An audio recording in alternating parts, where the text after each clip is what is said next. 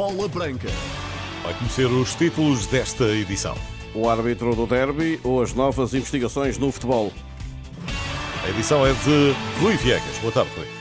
Olá, boa tarde. Em última hora no ciclismo, João Almeida subiu ao terceiro lugar do Giro da Itália. O português da Emirates beneficiou da queda e desistência de Tau Guggenhardt, vencedor da prova em 2020, e pulou uma posição na geral ao 11 dia de corrida.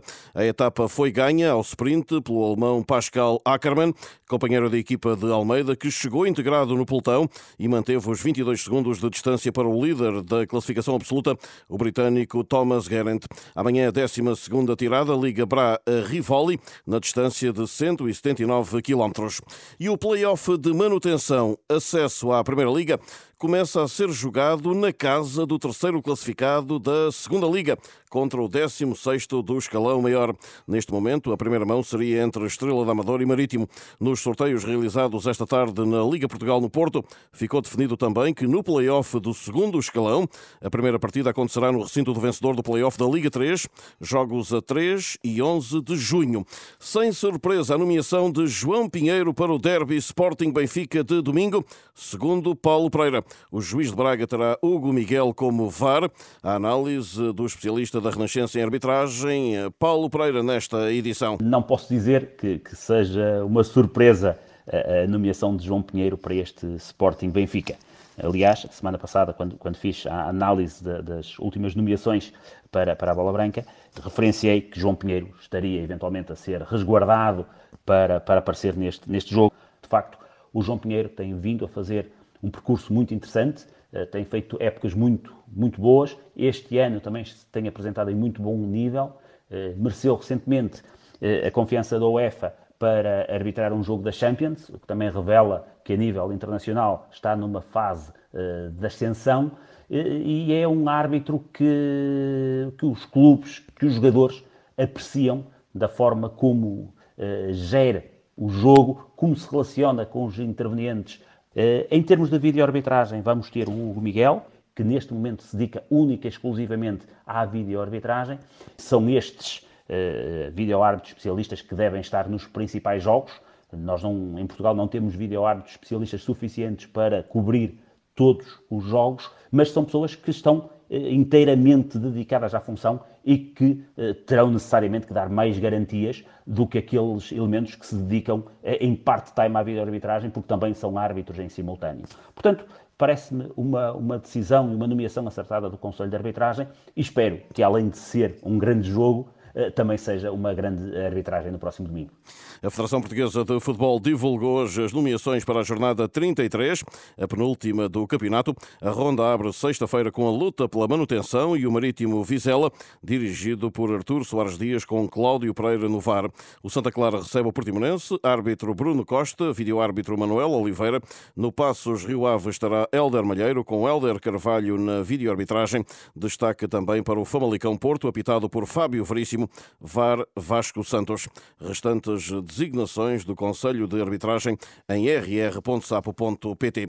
As casas de Vlaco Dimos ou Chiquinho, ambos do Benfica, de Alexandre Pinto da Costa, o filho de Pinto da Costa ou de Jorge Mendes, são algumas das que foram visitadas pelas autoridades na sequência da operação da autoridade tributária. Ao todo foram realizadas 67 buscas em todo o país, com os investigadores à procura de elementos de prova de desvios de dinheiro e ocultação de rendimentos em contratos de transferências de jogadores entre 2014 e 2022. Os clubes envolvidos já confirmaram as diligências e prometeram colaboração, sendo que no caso do Sporting, ao que apuramos, em causa está a documentação relativa aos ex-jogadores Bas Dost, Ruben Semedo, Bataglia, Beto ou Skeloto. Também Deco, atual empresário, é visado. Esta é uma mega investigação que terá nascido de uma certidão da operação fora de jogo que levou a um autêntico tsunami no futebol português, com a realização de perto de 100 buscas à SAD dos maiores clubes, de futebolistas, empresários, entre eles o superagente Jorge Mendes e ainda de advogados.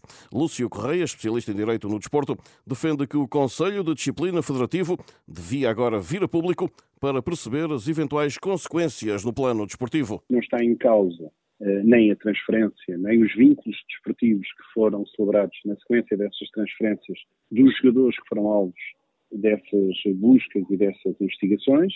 O que está em causa, obviamente, aqui é os valores dessas transferências e depois fazer-se aqui uma correlação entre aquilo que consta no sistema de transferências da UEFA, aquilo que consta nos balanços nos documentos contabilísticos, quer dos clubes, quer das pessoas envolvidas no âmbito dessas transferências, dos jogadores, dos intermediários.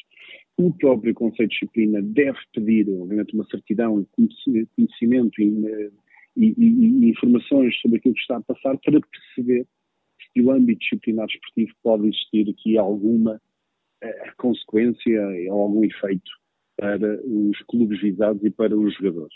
Muito dificilmente, parece-me muito difícil, que esta questão tenha efeitos desportivos.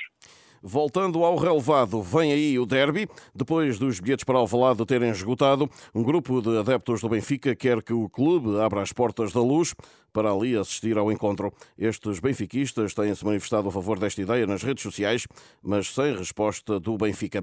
Nos trabalhos da equipa encarnada, só Draxler é baixa. Roger Schmidt falará sábado aos jornalistas, tal como o técnico do Sporting. Youssef Chermiti foi reintegrado nos treinos leoninos esta quarta-feira, entretanto, a quatro dias da recepção às águias, limitado nos últimos tempos devido a uma lombalgia. O avançado falhou a recepção ao Marítimo, mas hoje já trabalhou no relevado com os companheiros. Ruben Amorim consegue, concede, aliás, folga esta quinta-feira e marcou o regresso ao relevado para as 10h30 da manhã de sexta. City ou Real, um deles vai juntar-se esta noite ao Inter na final de Istambul da Liga dos Campeões. Bernardo Silva e Ruben Dias, pelos Citizens, tentam a presença no jogo decisivo após o empate a 1 na primeira mão em Madrid. Pedro Henriques, comentador da Renascença, considera que, mesmo que a eliminatória tenha chegado empatada a Manchester, está, no entanto, tudo em aberto. Hoje tudo pode acontecer, porque o Real Madrid pode sempre ganhar, mesmo que sofra no jogo, uh, e o City parece, nesta temporada, isso vale o que vale, que está mais crescido, já tem a voz mais grossa, já tem barba, em relação aos anos anteriores, que chegou também a uma fase importante e acabou por não conseguir vencer acho que seria o desafio. O Guardiola está sempre a lembrar que, que ele não fica frustrado ou não, não faz um não é que faça um trabalho menos bom se não ganhar a Liga dos Campeões. Ele, as pessoas associam muito a isso, que ele tem que ganhar a Liga dos Campeões sem ser com o Barcelona para ver, de facto, confirmar que é o maior. É uma questão que até o irritou já. Sim, e, e com alguma razão. É, acho que as pessoas querem ver, mas isso o que ele fez no, no sítio é verdade com muito dinheiro, mas a gente gasta muito dinheiro e não consegue. Há uma marca que ninguém cons consegue durante tanto tempo. É a identidade da, da, forma como joga, como fez em Espanha, como fez na Alemanha, no Bayern Munique e, e, no City. E, portanto, eu acho que o City é melhor, coletivamente. Mas o Real Madrid é o Real Madrid. E quem tem o, aquela maravilha de continuar a ter, eu espero durante mais algum tempo, do Kroos e do Modric, e ter o Vinícius, o Benzema e todos os outros grandes jogadores, faz com que o Real Madrid possa perfeitamente ir a, a Manchester e, e, e vencer. Pep Guardiola, treinador do Manchester City, valoriza o passado e também o presente antes deste desafio decisivo. O meu legado, o nosso legado já é excepcional. Estive aqui muitas vezes, mas não somos estúpidos. Sabemos quão importante é este jogo. Talvez o mais importante desde que chegamos aqui. Agradeço por nos trazerem aqui novamente. Já Carlo Ancelotti, pelo Real, acredita na sua equipa. Estou muito tranquilo, ilusionado. Estou muito tranquilo e empolgado, com muita fé. Temos de pensar que o Vinícius pode fazer um grande jogo ou que o Benzema vai marcar gols. Pensar de forma positiva. Às 20 no Etihad, Manchester City e Real Madrid, final a 10 de junho em Istambul. Paulo Noga, diretor de scouting do Sporting, e Vítor Pardal, coordenador das unidades de apoio ao alto rendimento escolar, são os mais recentes nomes para a segunda conferência Bola Branca. Elementos de uma pirâmide que termina no futebol profissional. Helena Pires, a diretora executiva da Liga, em Bola Branca, dá conta da importância na criação de talento para o futebol português. Não pode ser desperdiçado, os números representam bem aquilo que, que, que o talento representa para esta casa, para esta, para esta competição. Se nós formos olharmos um bocadinho aqui para os números, eh, entre 2017 e 2023 tivemos, eh, diria eu, 1,4 milhões de euros só em exportação de talentos, portanto é um número bem significativo. E se formos àquilo que é os jovens, os jovens jogadores, também aí eh, conseguimos ter um valor de transferências, nomeadamente do futebol nas equipas B, com um valor assinalável, de cerca de 200 milhões de euros. Portanto, eh, os números são, demonstram a importância e, e, a aposta que tem sido feita pelas equipas no âmbito do, do, desenvolvimento e na exportação dos, dos, talentos. Helena Pires, a diretora executiva da Liga, na Câmara da segunda Conferência Bola Branca, a ter lugar na próxima segunda-feira. No Brasil, lá fora outra vez, a noite é de taça, oitavas de final, primeira mão, com portugueses envolvidos. Às 23 horas, o Palmeiras de Abel recebe o Fortaleza e o Bahia de Renato Paiva regressa a Santos, onde perdeu no passado dia 10 para o Brasileirão. Às 23h30, meia hora depois, o Cruzeiro de Pepa joga em Porto Alegre com o o Grêmio. Já a partir da 1h30 da próxima madrugada, o líder do campeonato Botafogo, de Luís Castro, atua na casa do Atlético Paranaense. A hora certa às outras notícias. Boa tarde.